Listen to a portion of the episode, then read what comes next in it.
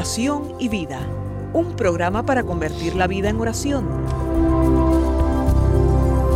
Hay un dicho entre nosotros que dice así, dime cómo rezas y te diré cómo vives. Dime cómo vives y te diré cómo rezas.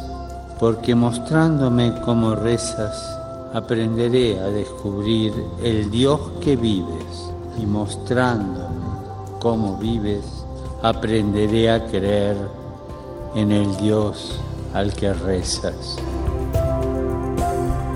Oración y vida, una oportunidad para rezar juntos los unos por los otros. Que nuestra vida habla de la oración y la oración habla de nuestra vida.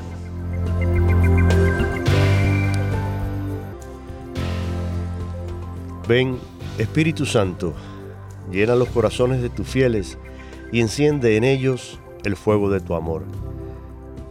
Envía tu Espíritu Creador y renueva la faz de la tierra.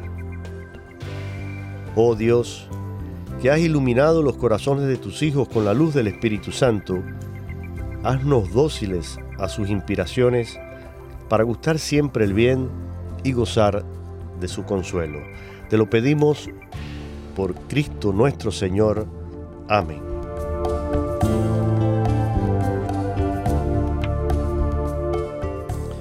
Mis queridos amigos y hermanos en Cristo, con el cariño de siempre les doy la más cordial bienvenida a esta nueva edición del programa Oración y Vida. Les saluda Jorge Graña desde el estudio 4 de Radio Católica Mundial en la ciudad de Birmingham, Alabama en este lunes del mes de diciembre, último mes del año, y celebrando este tiempo de Adviento. Ayer eh, participábamos en la liturgia dominical, en la celebración de la Eucaristía, y celebrábamos el tercer domingo de Adviento, camino a la Navidad. Un tiempo de renovación, de preparación, de conversión un tiempo en el que, como dice la introducción de este programa, nuestra vida tiene que hacerse oración. Y, una oración en la esperanza, en la confianza, sabiendo que Dios vuelve a nosotros en la segunda persona de la Trinidad, que Cristo vuelve a visitarnos y a hacer morada en cada uno de nosotros. Entonces, con esa esperanza, con esa alegría, con esa confianza en un Dios que nos ama y que constantemente está esperando por nosotros, así iniciamos cada día, así iniciamos este programa. Hoy con la presencia de mi querido Padre Jorge Perales, sacerdote cubano que reside en la ciudad de Miami, es profesor de diferentes materias en el Seminario Menor de San Juan María Vianney.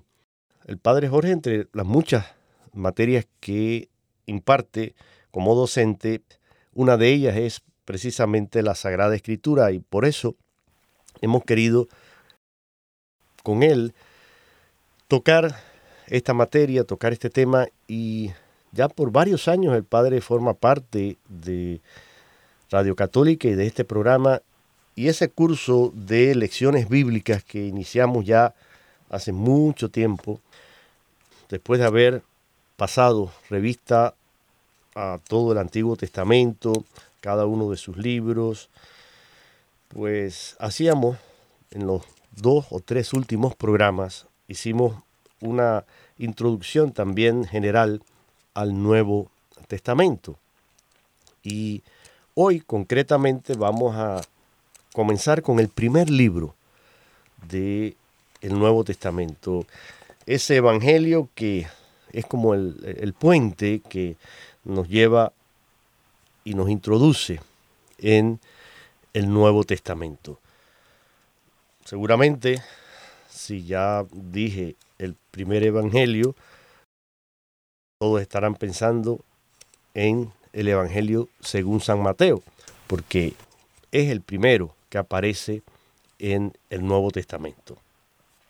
Y hoy vamos a tratar de descubrir un poco aquí con el Padre Jorge quién fue San Mateo, qué sabemos de él, las fuentes de las cuales él eh, se alimenta y, tiene eh, eh, como inspiración para escribir sus narraciones, a quién se dirige este Evangelio. Hay muchas preguntas y para eso le doy la bienvenida al Padre Jorge.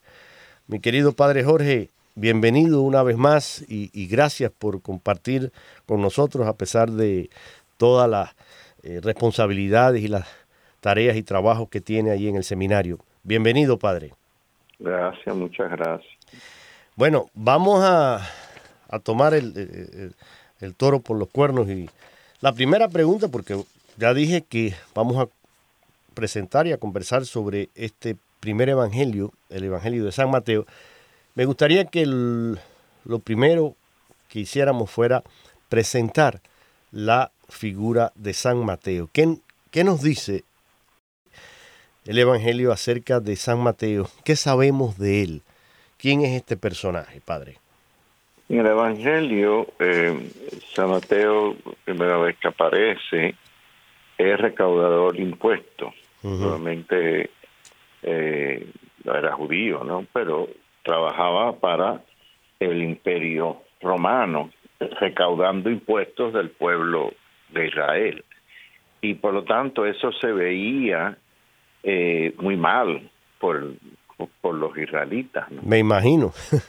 Eh, y eh, Jesús pasa y lo mira y lo llama y en el Evangelio lo único que dice, o sea, que Jesús lo llama, que le siga, y que San Mateo se levanta, deja todo tal como estaba y se va detrás de Jesús, o sea, lo sigue. Claro. Y de ahí, pues entonces eh, ya forma parte de los de los discípulos y cuando Jesús llama entre los discípulos a doce, a los cuales entonces los llama apóstoles. Entre ellos está, está Mateo. Y después eh, también en los Hechos de los Apóstoles, el capítulo 1, cuando habla de los apóstoles en el Monte de los Olivos, que van con Jesús al Monte de los Olivos y allí el Señor asciende a los cielos cuando dice que vuelven de nuevo a Jerusalén, obviamente el Monte de los Olivos está enfrente de Jerusalén, o sea, es, muy cerca. Y menciona que vuelve, que entonces van a la, al lugar donde se estaban quedando, que es el cenáculo, ¿no? Y menciona los nombres de los once y entre esos once obviamente está Mateo. Ya. Eh, básicamente eso es lo que eh, vemos en sí de, San Mateo en, en, los Evangelios y en el Nuevo Testamento. El primer Evangelio, o sea, en el orden en que los Evangelios están, eh, están puestos, el Evangelio de San Mateo está puesto primero, no necesariamente porque haya sido el que se escribió primero. Ya. Hay hay estudios que discuten si fue el primero primero que se escribió. La mayoría de los estudios dan hacia tienden hacia que el primer evangelio que se escribió fue el de San Marco y que San Mateo y San Lucas eh, dependen en el evangelio de San Marco para escribir eh, su evangelio. Claro. Pero eh, entonces lo que sí a San Mateo más se le conoce es precisamente por el por, por el evangelio, ¿no? Por supuesto. Una cosa que lleva su nombre. una cosa que le quiero preguntar antes de entrar en, detalles ahora con, su evangelio y, las fuentes y a quién va dirigido, todas estas preguntas que yo mencionaba al principio.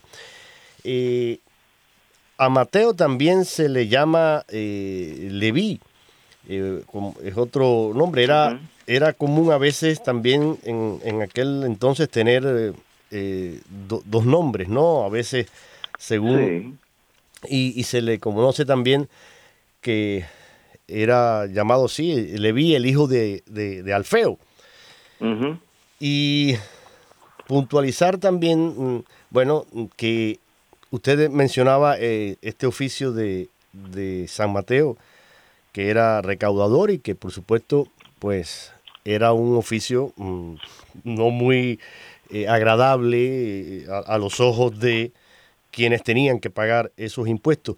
Pero él, mm, Jesús lo, lo, encuentra, este episodio que usted mencionaba, en esa zona de Cafarnaún, que era eh, generalmente donde él ejercía este, este oficio. Yo me imagino, padre, no sé, pero pienso que ese encuentro en el que Jesús le llama, es, no, Mateo no creo que fuera la primera vez que, viera, porque Jesús transitaba allí, Jesús había hecho también milagros allí. Me imagino que de alguna manera Mateo tendría alguna referencia, aunque no hubiera tenido ese encuentro personal con, con Jesús, pero debe haber tenido mm, referencias de quién era este, no sé, este hombre que estaba y que eh, predicaba allí y obraba estas maravillas también que otros contaban, porque era una zona, repito, que, Mateo, digo que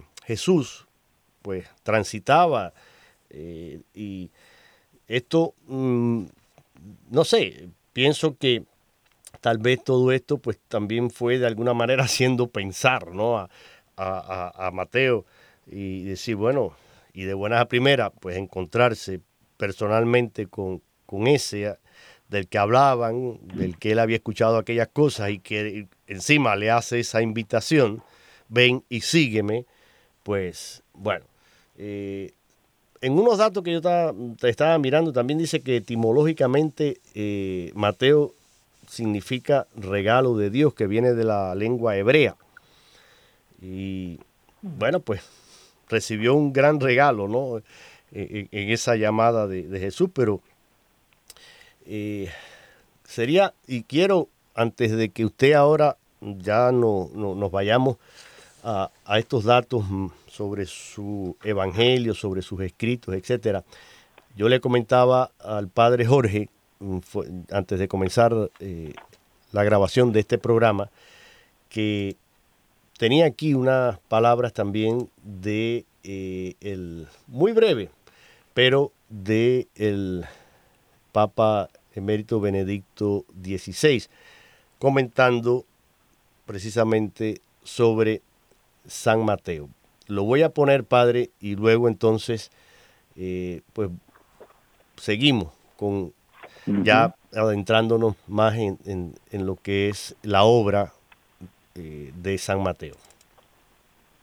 Hermanas, el apóstol Mateo autor del primer evangelio y uno de los dos elegidos por Jesús, es conocido como el publicano porque era cobrador de los impuestos.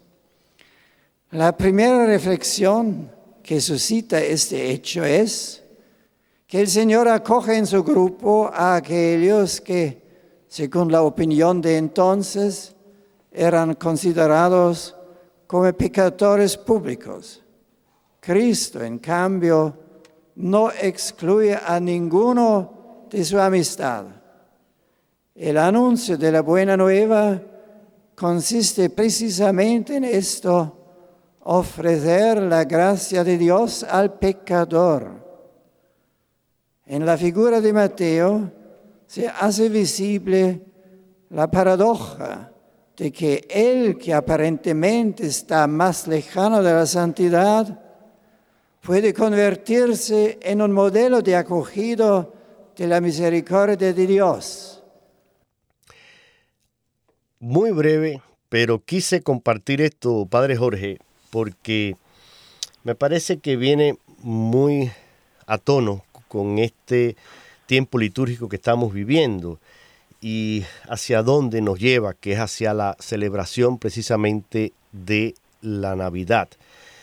Y el eh, Benedicto XVI dice aquí que eh, precisamente esta elección de San Mateo es como un llamado de esperanza para todos, porque precisamente aquellos que parecen más alejados o aquellos que quizás eh, la sociedad rechaza y piensa que son pecadores irredimibles, pues la misericordia de Dios es capaz de llegar a ellos, de transformarlos, de convertirlos, y en este caso lo vemos en, en la persona de San Mateo, un publicano, como dice él, y mencionaba usted, cobrador de impuestos, mal visto, tal vez, eh, qué sé yo, eh, odiado o al menos eh, rechazado por los otros porque este nos está traicionando, nos está extorsionando. Sin embargo, la misericordia de Dios en Jesús llega hasta él y la respuesta también aquí es importante. Mateo podría haber dicho no y no aceptar aquel llamado. En definitiva, eh, Padre Jorge, eh, era un oficio que le permitía tal vez mm, tener una posición bastante solvente, tal vez, pues además de el sueldo, lo que recibiera, muchos de ellos tal vez pues también robaban, se enriquecían ilícitamente, etcétera, etcétera. Es decir, que a lo mejor en, dentro de la sociedad de aquel momento, pues San Mateo podía, ah, en aquel momento no era San Mateo, o sea, Leví, el, el, Mateo, el publicano, estaba tal vez bien, ¿no? Económicamente, era una, una figura también respetada, temida, etc. pero sin embargo, ante el llamado de Jesús, deja todo, abre su corazón y después vemos a... Además Jesús le hace la invitación de, ir a cenar a su casa. Entonces, eh, me imagino vamos a situarnos, a hacer como una composición de lugar, vamos a imaginarnos esa escena, qué pensarían los otros. Y este Jesús está loco, ¿cómo va a ir a, llamar a este hombre y encima de eso visitarlo, cenar con él? A lo mejor otros de los discípulos también estaban allí, pero el resto miraría aquella escena un poco como, ¿y qué está pasando aquí? Sin embargo, eh, pues Mateo abre eh, su, casa, los acoge, le, eh, cenan juntos. Es decir, hay toda una relación y creo, mm, Padre Jorge, no sé qué piensa usted, pero conectándolo con, este tiempo litúrgico, ¿no? Es una invitación también a nosotros a, no perder nunca la esperanza, a saber que a pesar de nuestra miseria, nuestro pecado, pues podemos también abrir el corazón, podemos recibir esa gracia si somos generosos y si nos dejamos transformar por ella. No sé lo que piensa usted, padre. Sí, indudablemente, eh, como decía el, Papa Benedicto, eh, el Señor acoge a todo, no excluye a nadie. A nadie y llama a los pecadores, pero no llama a los pecadores para justificar sus pecados y decir que eso no importa, sino para sacarlos de ese pecado porque sí importa sacar de ahí, sacarlos de ahí y que su vida se transforme, o sea, se hace una, haya una conversión de vida. Y en San Mateo concretamente se ve eso, o sea que al Señor llamarlo y él responder a la llamada del Señor, él deja esa vida atrás Exacto. Importante esto que usted está diciendo. Muy importante. No es, eh, bueno, aquí no ha pasado nada y, todo está bien. No. Eh, hay que realmente transformarse, hay que dejar, como dice usted, esa vida, ¿no? y, bueno, pues inspirémonos en esta figura de, San Mateo también y creo que nos puede ayudar a vivir este resto del Adviento y a prepararnos mejor, ¿no? Para ese encuentro con Jesús en la Navidad. Siguiendo con el tema, y usted dijo, decía algo, es el primer evangelio que aparece eh, en el, como, a ver, en el orden en que lo tenemos en, en la Sagrada Escritura, en la Biblia, aparece Mateo, Marcos, Lucas y el último es Juan, pero aparecen en este orden. Los, los tres primeros son Mateo, después Marcos, después Lucas. Pero no quiere decir eso, padre, que, necesariamente que hayan sido escritos en ese orden, decía usted. Hay discrepancias si fue el primero, si no fue el primero. En definitiva, eh, no está definido, o sí está, no lo sé. Pero mm, yéndonos a este primer evangelio, el escrito por este personaje que estamos hoy ya conociendo un poquito más en detalle, San Mateo, eh, ¿Cuáles son las fuentes de las que según los estudiosos de la Sagrada Escritura, los exégetas, eh, cuáles son las fuentes en las que se inspira San Mateo para construir su evangelio? Eh, y, cuáles son quizás las, las principales características que podemos ver en, en su evangelio y a quién dirige él de manera especial su evangelio? Tres preguntas le he hecho, a ver. Eh, el evangelio de San Mateo, más probable que fue escrito en el área de Antioquía.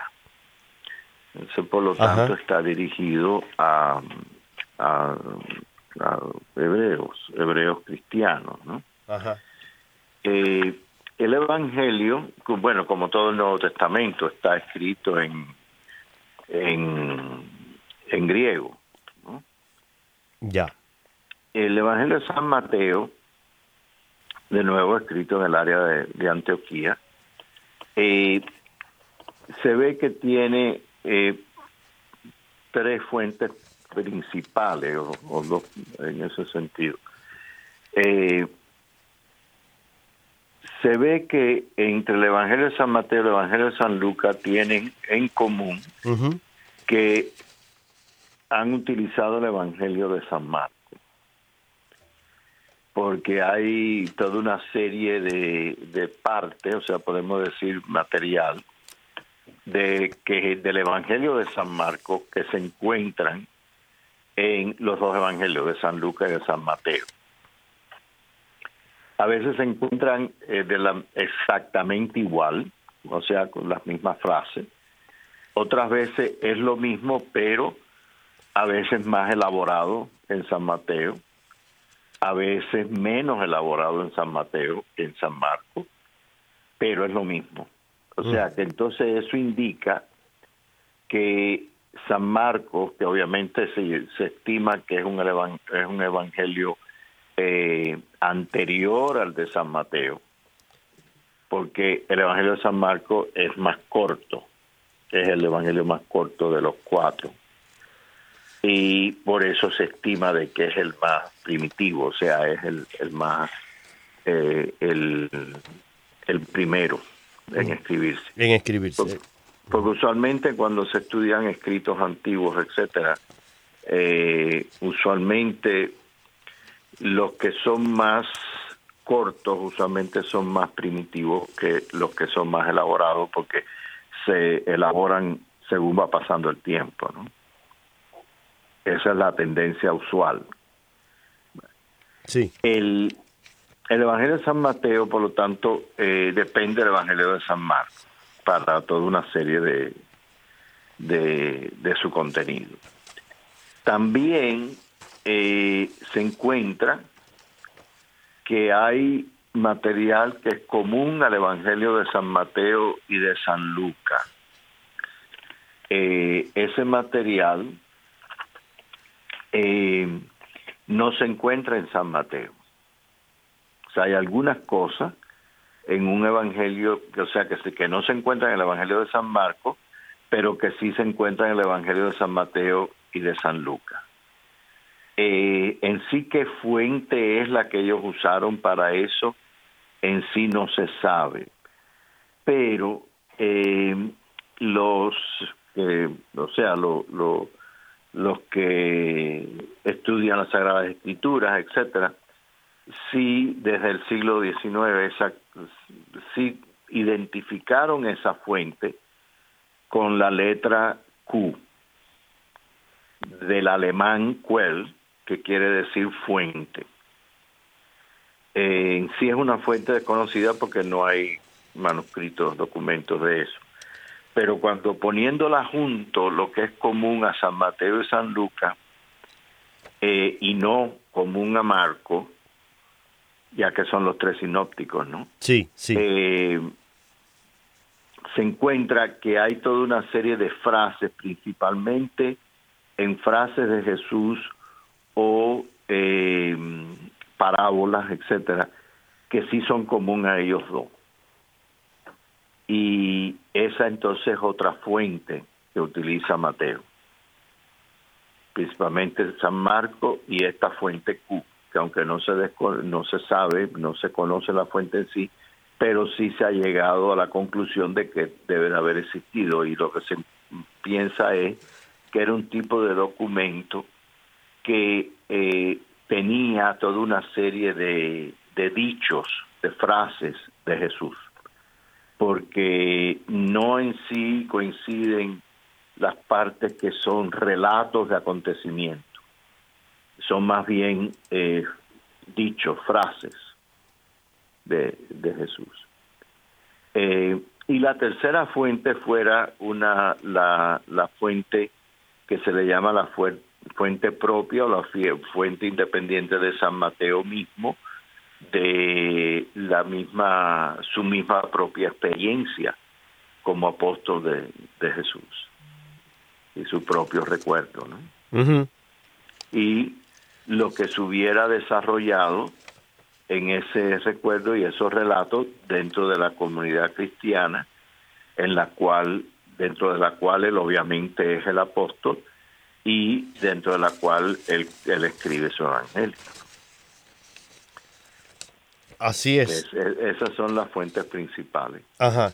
¿Y a quién dirige él básicamente? Usted decía a los hebreos, y, y claro, mm, según lo, los eh, estudios, bueno, eh, San Mateo se dirige primordialmente a lectores judíos, ¿no?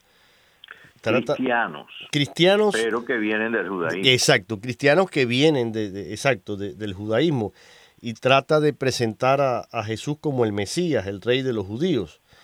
Eh, es, quizás el, el, énfasis, ¿no? Mm, mayor que él pone eh, en tratar de hacer ver que, Jesús es, el que da cumplimiento ¿no? a, esa figura mesiánica. También, eh, eh, sí, pero también Mateo lo presenta como el nuevo Moisés. Exacto.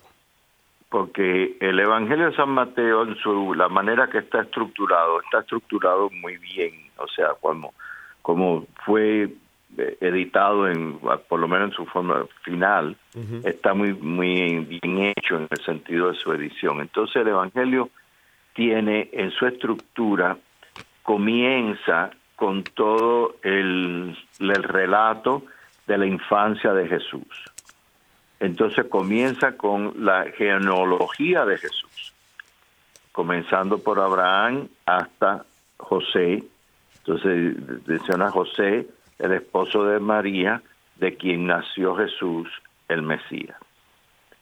Eh, pero va entonces a las generaciones de Abraham hasta José.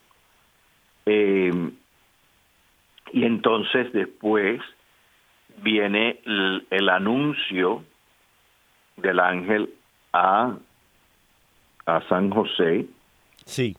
Y, el, y los magos Sí, la adoración de los magos. Que llegan a Jerusalén buscando al, al rey. o sea, el rey de Israel, como que es lo mismo que estaba mencionando ahora. Eh, está la huida a Egipto, obviamente la, la, el martirio, la matanza de los niños inocentes, y la vuelta de Egipto y la, eh, y la ida a Nazaret. Y con eso concluye la introducción al Evangelio, o sea, el principio. Después, enseguida ya comienza con el bautismo de Jesús, la ida de Jesús al desierto, las tentaciones y el comienzo de su predicación, su vida pública, su predicación, sus milagros, y culmina en, como culminan todos los evangelios, tienen la misma culminación, que es la pasión, muerte y resurrección de Cristo y ascensión de Cristo. Ok, eh, vamos a dejarlo aquí, vamos a seguir, pero vamos a una breve pausa musical en la que vamos a escuchar una canción del cantautor mexicano Rafael Moreno y el título de esta canción es Tu pueblo te espera. Ven Señor, tu pueblo te espera, ven Señor, de vida y verdad. Llegará tu paz a la tierra, por siempre tú reinarás. Ven Señor, tu Señor, de vida y verdad.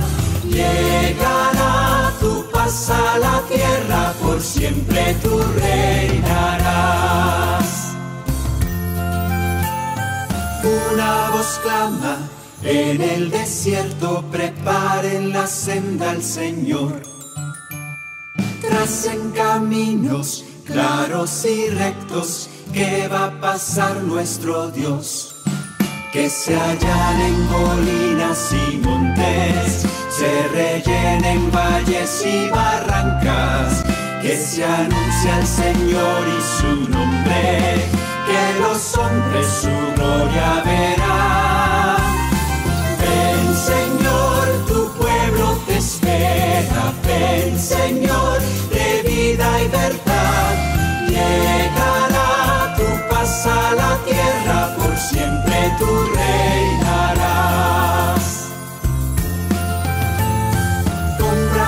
firme y poderoso a su pueblo acompaña el Señor.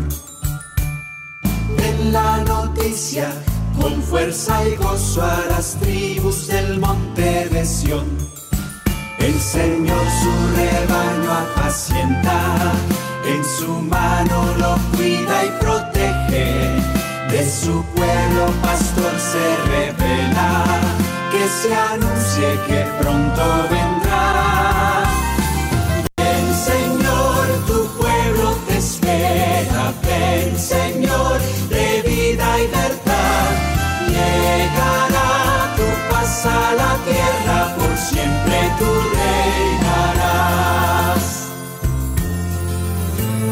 Se había anunciado por los profetas, vendrá de Belén de Judá y de la casa de David reina el niño que pronto vendrá. Arrepiéntanse y cambien su vida, porque el tiempo de Dios está cerca. El Señor reinará con justicia y con fuego los bautizará. Espera, ven Señor, de vida y verdad. Llegará tu paz a la tierra,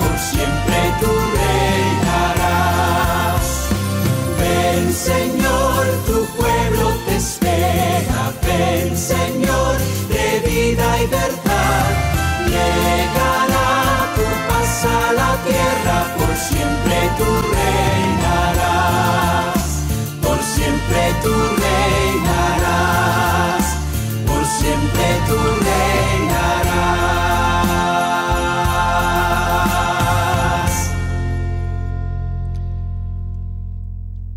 Tu pueblo te espera. escuchábamos en la voz de eh, Rafael Moreno. Estamos en el programa Oración y Vida hoy con el padre Jorge Perales, profesor de Sagrada Escritura, Teología y otras materias en el seminario San Juan María Vianney en Miami. Y por ya mucho tiempo el padre Jorge pues comparte con nosotros temas relacionados precisamente con, una de sus especialidades que es la Sagrada Escritura. Hoy concretamente eh, en este programa estamos comentando sobre el Evangelio según San Mateo. Y el Padre nos estaba describiendo un poquito antes de eh, la canción como más o menos la, estructura de eh, este evangelio, que no es un evangelio tampoco muy largo, es un evangelio bastante corto, tiene solamente 28 capítulos, eh, padre. No es uno de los más grandes. Usted hablaba de esa introducción general donde él comenta el nacimiento y la infancia de, Jesucristo, mencionando la genealogía de Jesús, la concepción virginal, la adoración de los magos, la huida a Egipto, el regreso a Nazaret. Y luego nos decía que eh, pues San Mateo se, se centra en también esa promulgación del reino de los cielos. Ya empieza entonces esa sección narrativa con la predicación del Bautista, el bautismo de Jesús, las tentaciones.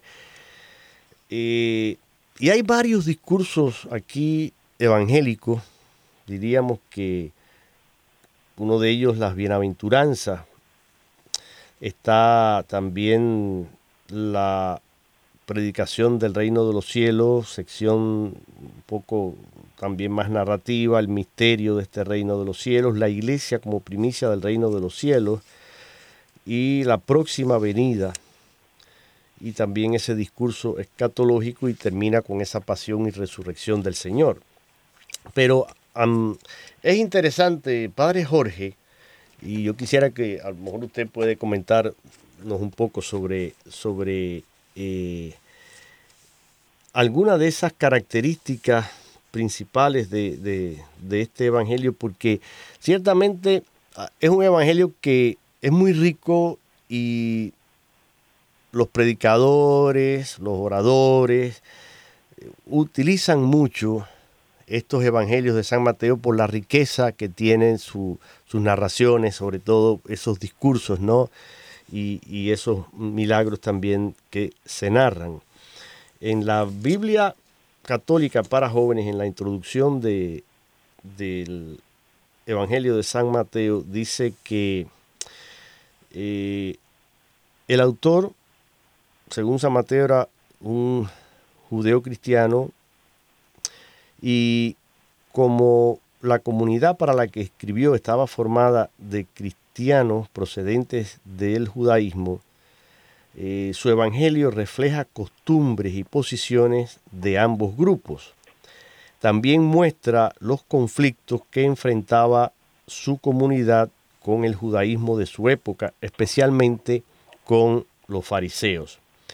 Mateo basa su evangelio en el de Marcos y en la fuente Q que usted nos explicaba, eh, esa eh, que viene de la, palabra alemana Quell, ¿no? fuente. Y su intención, dice aquí en la introducción del Evangelio de San Mateo en esta Biblia, es esencialmente didáctica, por lo que se preocupa de detalles geográficos e históricos eh, y se divide en tres partes, dice básicamente, presentación de Jesús, su infancia y preparación para la misión, luego ministerio de Jesús, sus hechos, palabras eh, con las que anunció la llegada del reino de los cielos y por último, una tercera parte ya, la pasión, muerte y resurrección de Jesús, que culmina con la convocación del nuevo pueblo de Dios. Eh, y presenta a Jesús como el Mesías que proclamaba la llegada del reino de Dios. Eh, eso más o menos ah, es parte de lo que aparece en esta introducción mm, en la, en la Biblia. Casi todas las, bueno, las Biblias católicas, la mayoría y todas tienen una introducción a cada uno de los libros. Es recomendable que lo puedan ustedes eh, leer y así van también eh, profundizando y esto ayuda también a entender el texto que eh, después van a leer. Pero siguiendo aquí, Padre, mm, ah, ¿cuáles son algunas de esas eh, ideas mm, principales que usted cree que se destacan en este Evangelio y cómo podríamos también nosotros, mm, no sé, eh, utilizar mejor este Evangelio en nuestra oración, en nuestra meditación personal? Bueno, eh, como habíamos dicho antes, Mateo presenta a Jesús como el nuevo Moisés, en el cual es en él en que toda la ley y los profetas llegan a su plenitud. Por lo tanto, el Evangelio está dividido, o sea, después de la, de la infancia, o sea, después del, de, del, del bautismo de Jesús y, el comienzo de la vida pública de Jesús, ahí encontramos cinco divisiones en el Evangelio que concluyen inmediatamente antes de la entrada en Jerusalén. Eh, que entonces ya es la pasión y muerte y resurrección. O sea, lleva a eso. Eh, ese, esa división de cinco eh, secciones es en imitación o en imagen de el Pentateuco, que son los primeros cinco libros de, la Biblia, eh, es la ley, o sea, las palabras de Dios, y es, son los cinco libros básicos de todo lo que es el Antiguo Testamento y después obviamente su plenitud y su cumplimiento en el Nuevo Testamento. Por lo tanto, en el judaísmo, eh, el Pentateuco, la ley, es el principal, ¿no? Eh, y en imitación, que son cinco libros, y por lo tanto, en esa imitación de ese número cinco, pues hay esas cinco secciones que encontramos. Cada sección es, primero, recuento de, de ministerios y milagros de Jesús, o sea, el ministerio de Jesús en distintos acontecimientos y distintos milagros. Y termina, o sea, la segunda parte, todo, todo, esa, todo ese relato de cada sección de ministerio y milagros de Jesús lleva a un discurso de Jesús, o sea, una enseñanza que es bastante larga. Y por lo tanto hay cinco discursos distintos. El primero es el Sermón de la Montaña, que comienza en el capítulo 5 y hasta el capítulo 8. Cada uno de estos de estas secciones tiene una conclusión específica que hace referencia a Jesús cuando terminó estas palabras o cuando terminó estas parábolas en la sección que habla de las parábolas o cuando terminó estas enseñanzas, ¿eh? siempre hay una frase que incluye eso, o sea que Jesús ha terminado esas palabras, ese discurso, y entonces pasa a la próxima sección. Entonces, el, el primero es la, el sermón de la montaña, que comienza con las bienaventuranzas. Después el, el segundo es sobre el llamado y la misión de los discípulos y específicamente los apóstoles. Después el tercero son principalmente son parábolas que están todas puestas juntas. El cuarto, la cuarta sección se le llama el sermón sobre la iglesia, porque es toda una serie de cosas en referencia a la iglesia es, en esa, en esa eh, sección que habla sobre la comunidad de creyentes y, en el contexto de la comunidad de creyentes a la cual San Mateo le está escribiendo. Y después eh, el quinto eh, se le llama el sermón escatológico, porque habla de los últimos tiempos. Y ese es el que concluye con eh, el Evangelio que se leyó hace unas semanas, ¿no? El domingo, que cuando, eh, cuando el Señor venga, el Rey se sentará en su trono y, llamar, y, llamará y, pondrá unos a su derecha, otros a su izquierda. Yo tuve hambre, me diste de comer, tuve me extraño, me O sea, concluye con eso. Entonces termina ese, cuando ya Jesús había terminado todas estas palabras, entonces le dice a sus discípulos, saben que en dos días será la Pascua y el Hijo del Hombre ha de ser entregado a ser crucificado. O sea, él anuncia la pasión. O sea, termina con ese, eh, eh, ese quinto, esa quinta sección, termina dando una conclusión a la quinta sección, pero también a las cinco secciones, porque esa es la única parte en la que dice cuando Jesús terminó todas estas palabras. O sea, no solo las de la quinta sección, sino de las cinco. Y entonces anuncia la pasión que se acerca. Y entonces ya entra en toda la sección de la pasión, eh, muerte y resurrección y ascensión del Señor.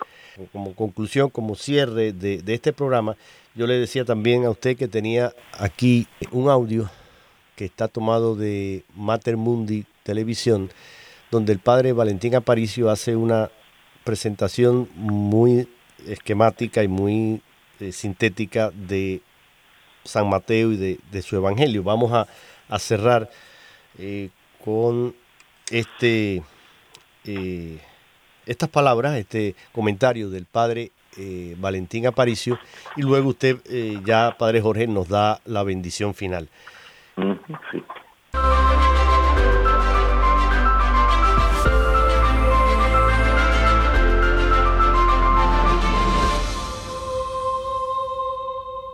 Uno de los personajes más importantes de la historia de la Iglesia es Mateo, porque es el que nos deja el primer Evangelio que fue llamado el Evangelio de la Iglesia en los primeros siglos. ¿Por qué? Porque en ese Evangelio Jesús pronuncia grandes discursos. Por eso es muy apto, un Evangelio eh, muy útil a la hora de introducir a los catecúmenos, que así se llamaba, aquellas personas que estaban iniciándose en la fe cristiana. Por eso se llama el Evangelio de la Iglesia. Bueno, ¿quién fue Mateo? Mateo fue apóstol, se nos cuenta cómo eh, su lugar de recaudar impuestos era Cafarnaún. Cafarnaún estaba justo en la línea divisoria entre dos reinos, dos tetrarquías, por un lado Galilea y por otro lado la zona de Cesarea de Filipo, y entonces había pues como una frontera, una aduana y San Mateo o Leví era publicano. En aquella época era normal tener dos nombres, Leví, Mateo. Eh, conocemos un montón de personajes también con un par de nombres, uno un tanto más griego, otro más arameo, era normal.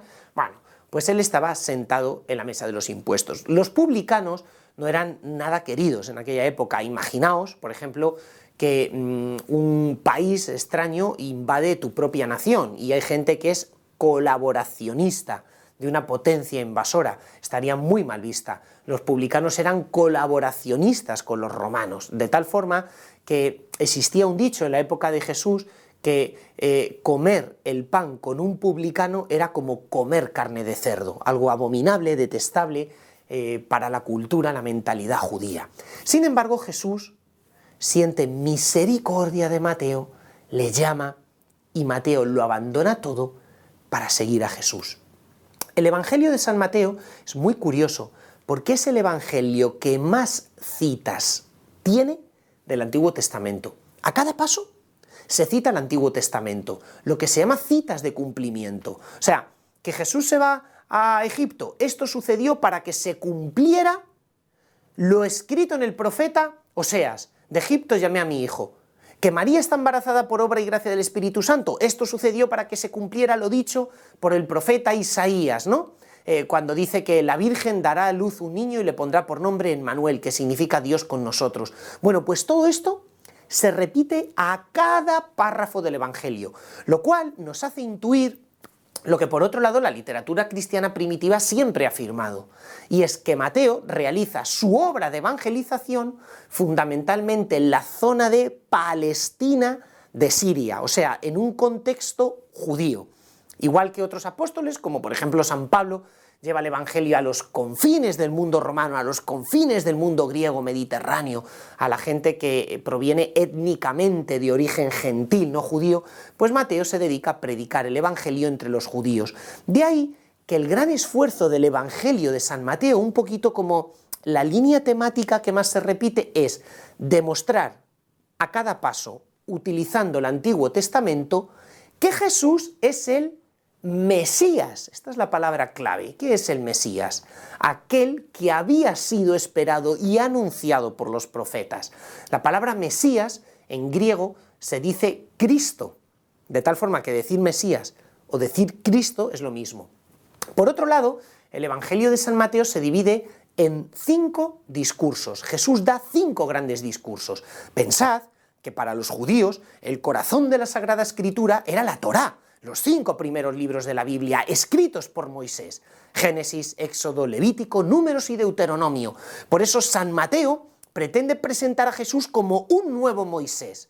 Y si Moisés escribió los cinco libros de la Torah, cosa que pensaban los judíos, Cristo te entrega estos cinco nuevos libros, cinco nuevos discursos que inauguran un nuevo testamento, de tal forma que Jesús, como nuevo Moisés, funda la iglesia, Recordad ese texto de Mateo 16, tú eres Pedro y sobre esta piedra edificaré mi iglesia, ¿no?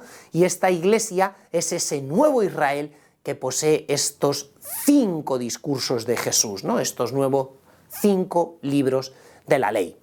Bueno, conocemos que poco antes de abandonar la misión en la zona de Palestina, San Mateo, para suplir su presencia física, deja un escrito. Un escrito además elaborado en arameo. Las fuentes eh, antiguas de que disponemos son unánimes al decir que San Mateo escribió su evangelio en lengua aramea y que muy prontito se tradujo al griego para que un montón de gente más pudiese comprenderlo. Y a partir de ahí el evangelista San Mateo prácticamente desaparece de la historia, aunque nos cuentan diversas tradiciones de iglesias locales que pudo llegar incluso a Etiopía, predicando el Evangelio y fundando iglesias en la zona eh, norte de África, cosa que parece muy probable porque en Etiopía en concreto existía una gran tradición, un gran cuerpo de sinagogas de judíos. Por lo tanto, si quiso predicar el Evangelio a otros judíos que no estaban en Tierra Santa, lo más normal es que hubiese ido a todas las colonias judías, tanto de Egipto como de Etiopía.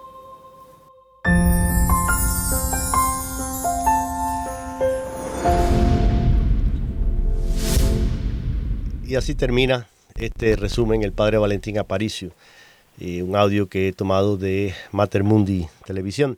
Eh, padre, ¿se sabe cuándo y cómo murió San Mateo? ¿Hay algún para ya cerrar antes de que nos dé la bendición? Eh, sí, obviamente hay una tradición de su mm. martirio, específicamente ahora no la recuerdo. Ajá pero la, la tradición sí existe, indudablemente. De que murió martirizado, es una... Sí, sí. Ya. Eh, eh, eh, eso sí. recuerden, todos los apóstoles mueren mártires, con excepción de San Juan Apóstol, que no muere mártir como tal, pero sí, pero lo que sí muere, mm, está en, en, la isla de Patmos, ¿no? Que es una colonia de prisión. O sea, que sufre lo que se llama el martirio blanco, o sea, que sufrir por la fe, pero sin derramar la sangre. Hasta aquí el programa del día de hoy. Padre, denos la bendición. Lo que Dios los bendiga y la Virgen los acompañe. Amén. A todos una feliz y bendecida semana y la cita vuelve a ser el próximo lunes, si Dios quiere.